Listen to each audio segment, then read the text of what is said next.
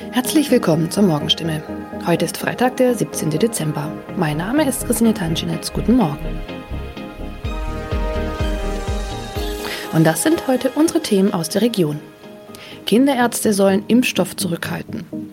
Freifahrt in der Stadtbahn bei kaputten Automaten. Und Papagei überlebt Wohnungsbrand und wird Tage später gefunden. Weil nicht genügend Corona-Impfstoff für Kinder im Alter von 5 bis 11 Jahren vorhanden ist, fordert das Land Baden-Württemberg nach Informationen der Heilbronner Stimme dazu auf, ausreichend Impfstoff für die Zweitimpfung zurückzuhalten.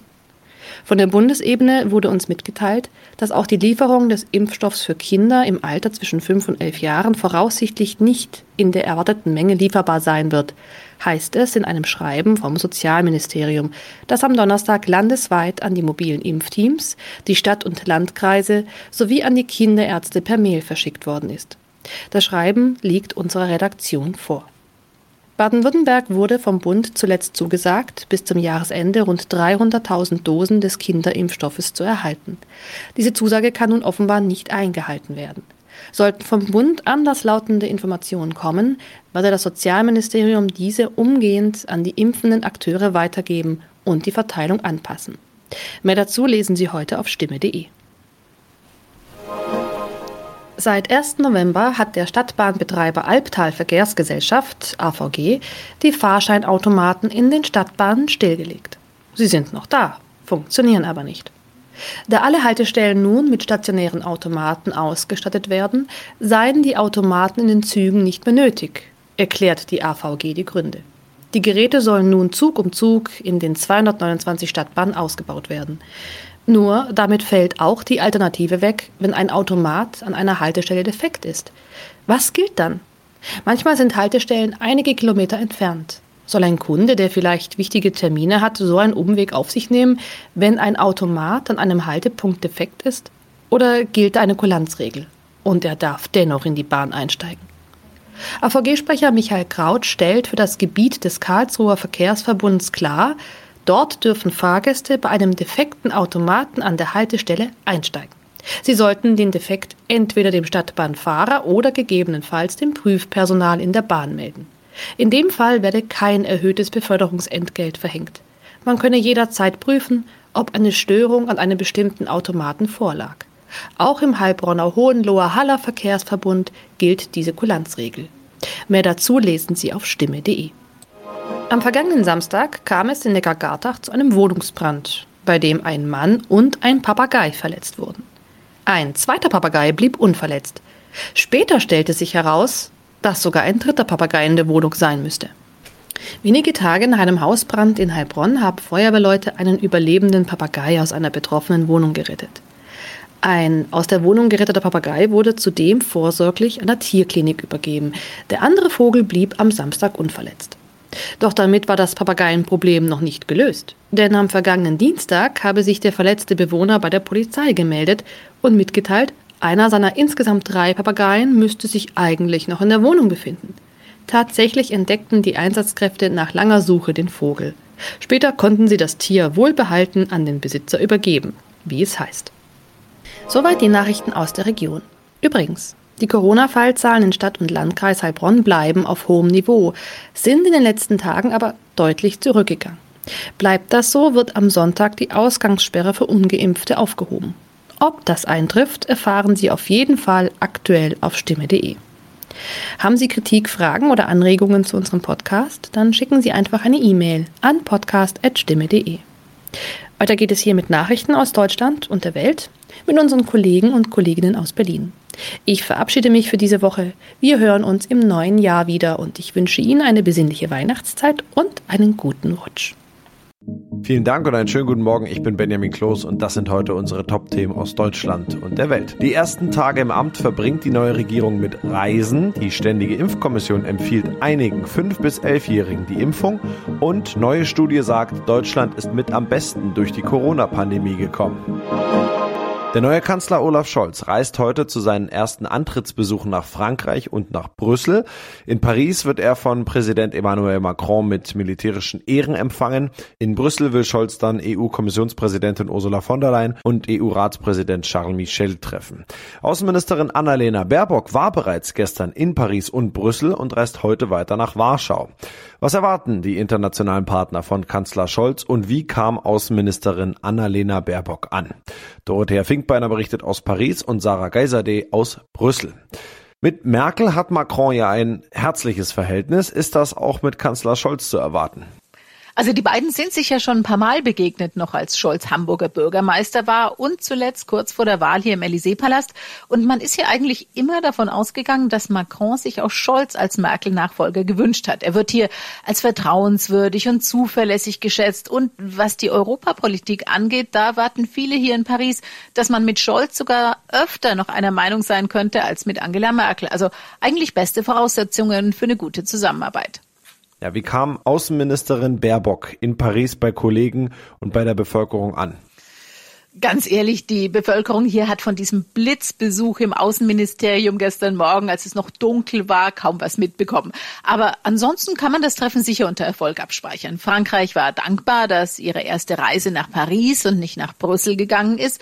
Man hat sich gegenseitig versichert, auch weiter gemeinsam für Europa zu arbeiten. Also die Stimmung war gut und Annalena Baerbock hat auf dem Weg zum Bahnhof dann auch noch schnell bestens gelaunt ein paar Fotos mit dem Eiffelturm im Hintergrund gemacht.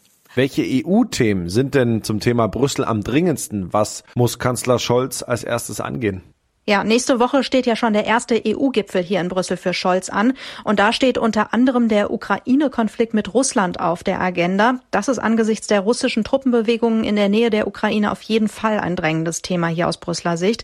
Da gibt's aber definitiv noch mehr, zum Beispiel den Konflikt mit Belarus. Dessen Machthaber Lukaschenko wirft die EU ja vor, gezielt Migranten an die EU-Außengrenze zu bringen. Und wie kam Außenministerin Baerbock in Brüssel bei Kollegen und bei der Bevölkerung, also auch bei den Medien an? Also es war ja jetzt erstmal nur ein erstes Kennenlernen. Das hat sie durchaus souverän gemacht hier in Brüssel. Aber es war halt auch eher ein Wohlfühltermin. Das muss man schon so sagen. Jetzt geht's erst richtig los für sie. Baerbock hat zu Beginn ihrer Antrittsreise auf die Einhaltung der Rechtsstaatlichkeit in der EU gepocht. Und jetzt hat sie heute ihren Besuch in Polen, ein EU-Land, das seit Jahren dafür kritisiert wird, durch seine Justizreformen die Rechtsstaatlichkeit auszuhebeln. Der Termin mit dem polnischen Außenminister heute könnte also der erste heikle für Baerbock werden. Und auch hier in Brüssel Brüssel dürfte man ganz interessiert beobachten, wie sie das angeht. Auf diese Meldung haben viele Eltern gewartet. Die Ständige Impfkommission empfiehlt jetzt auch Kindern zwischen fünf und elf Jahren, sich gegen Corona impfen zu lassen. Zumindest wenn sie Vorerkrankungen oder Kontakt zu Risikopatienten haben. Aber auch gesunde Kinder sollen, falls gewünscht, geimpft werden können. Thomas Bremser berichtet.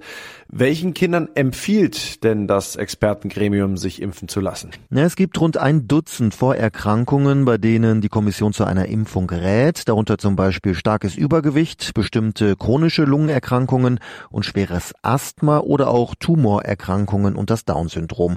Außerdem sollten Eltern ihre Kinder impfen lassen, wenn die in engem Kontakt stehen zu älteren oder kranken Menschen, vor allem wenn die noch keine Boosterimpfung bekommen haben. Auch andere Kinder können sich, wenn sie und die Eltern wollen, impfen lassen. Warum empfiehlt denn die Ständige Impfkommission die Impfung in diesen Fällen nicht? Ja, das ist eine Abwägungssache. Gerade bei Kindern sind die Inzidenzen gerade sehr hoch. Es ist sehr wahrscheinlich, dass sich Kinder über kurz oder lang anstecken werden. Aber meist merken sie das gar nicht oder der Verlauf ist sehr mild. Bei der Impfung sind bislang keine Nebenwirkungen bekannt, außer Impfreaktionen wie Fieber oder Schwellungen. Aber die Datenlage ist den Experten noch etwas zu dünn, um bei Kindern zu sagen, besser eine Impfung als Corona. Darum hier keine ausdrückliche Empfehlung, aber Ärzte haben quasi grünes Licht bekommen zu impfen, wenn die Eltern Eltern das wollen. Wie sehen dann die Impfungen für Kinder konkret aus? Ja, BioNTech hat spezielle Dosen abgefüllt für Kinder. Die sind anders dosiert als die für Erwachsene und die sollen kommende Woche hier bei uns ausgeliefert werden. Dann können Kinderärzte, aber auch Hausärzte loslegen. Auch Kinder brauchen erstmal zwei Dosen. Dazwischen sollen drei bis sechs Wochen liegen. Vorerkrankte Kinder, die schon Corona hatten, sollten etwa sechs Monate nach der Infektion geimpft werden. Es gibt ja auch Kritik an der Ständigen Impfkommission, dass sie generell sehr vorsichtig reagiert. Was wird den Experten vorgeworfen? Ja, vor allem, dass sie sich halt sehr viel Zeit lassen, um ihre Empfehlungen auszusprechen. In Ländern wie den USA, Kanada oder Israel werden Kinder schon längst geimpft, auch wenn sie nicht vorerkrankt sind. Die äh, Ständige Impfkommission sagt aber, Sicherheit geht bei uns vor, darum prüfen wir ganz genau. Kritik gibt es vor allem am STIKO-Chef, der hat gesagt, er selbst würde ein gesundes Kind noch nicht impfen. Selbst Gesundheitsminister Lauterbach fand das sehr unglücklich, denn dadurch äh, werden Eltern natürlich verunsichert. Wie sieht es denn eigentlich aus für Kinder unter fünf Jahren? Ja, für die gibt's noch keinen zugelassenen Impfstoff. Da laufen die ersten Studien. Ergebnisse könnten schon in ein paar Wochen vorliegen. Und in den USA erwartet man dann auch, dass die Impfungen im kommenden Jahr starten können.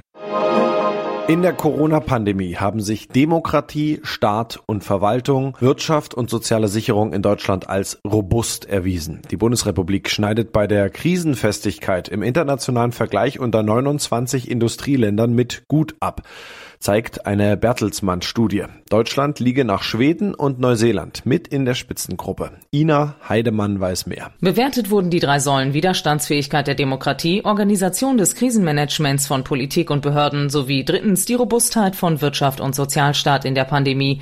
Im Teilbereich Demokratierobustheit gab es Platz 6 zusammen mit Portugal, beim Krisenmanagement Rang 5 und bei der dritten Säule sieht die Studie Deutschland insgesamt auf dem zweiten Platz. Im Unterbereich Wirtschaftspolitik Politik sogar auf dem internationalen Spitzenrang. Trotzdem, auch hierzulande gibt es Defizite, wie etwa die Digitalisierung und die Vorbereitung auf Krisen. In unserem Tipp des Tages geht es heute wieder um den Weihnachtsbaum. Aber nachdem wir gestern erfahren haben, welcher Baum der beste für einen ist, geht es heute um die nicht weniger wichtige Frage, wie bekomme ich das Teil jetzt eigentlich am besten nach Hause transportiert?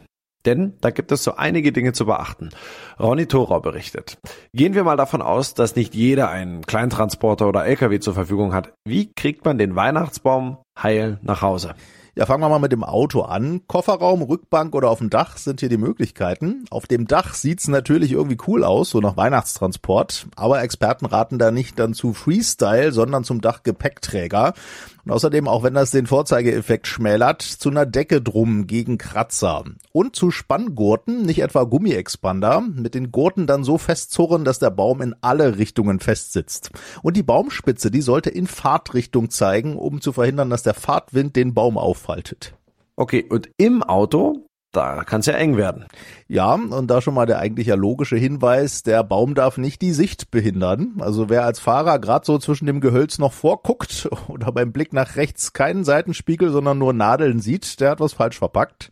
Der Baum darf im Auto auch nicht zum Geschoss werden bei Vollbremsung oder Unfall. Also ein Bäumchen auf der Rückbank muss mit Spanngurten gesichert sein und wenn es geht mit dem Stammende gegen die Rückenlehne. Und wenn der Kofferraum nicht zugeht, weil der Baum hinten rausguckt? Ja, dann ist die entscheidende Zahl ein Meter. Wenn der Baum einen Meter übersteht, dann muss eine rote 30 mal 30 Zentimeter Fahne dran oder ein Schild oder Zylinder. Fest verzurren ist natürlich auch wichtig, damit der Baum dann nicht beim Losfahren oder bei scharfen Kurven hinten rausrutscht. Und wenn es dunkel ist, dann gehören auch noch eine Leuchte und ein Rückstrahler an den Baum. Kann man ja dann als ersten Schmuck am Baum sehen. Manche transportieren Weihnachtsbäume ja auch einfach mit dem Rad.